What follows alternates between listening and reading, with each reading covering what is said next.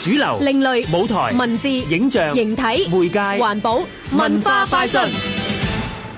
人嘅視覺本身就好神奇，因為光，因為聲音，因為顏色，我哋睇到嘅嘢好唔同，甚至乎會有錯覺添。著名媒體藝術家鮑凱倫 Alan 八十年代開始就一直喺創作資源緊絀嘅情況下，不停自學探索影像嘅真實性。 Parasite 藝術空間現正舉行佢喺香港第一個回顧展《當家當當家》，展出佢過去三十年十八件代表作。策展人周安曼話：藝術家多年嚟嘅關注同佢日頭嘅工作好有關係嘅喎。 Alan 他其實對於影像是不信任的，因為他在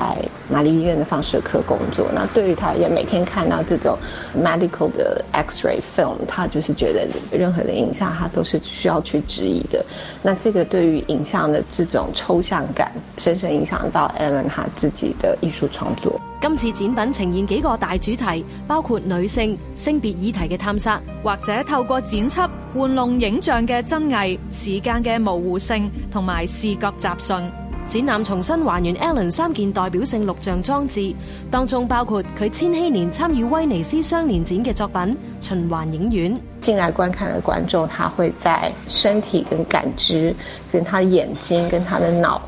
中間會產生很多的交叉跟矛盾的訊息，所以它其實是在探討，就是 neuroscience 它怎麼樣去跟影像之間的關係。鮑凱倫探討神經科學同影像嘅關係，而家睇返一啲都唔過時。即日至三月三號，鰂魚涌榮華工業大廈二十二樓 Parasite 藝術空間，當家當當家，鮑凱倫回顧展。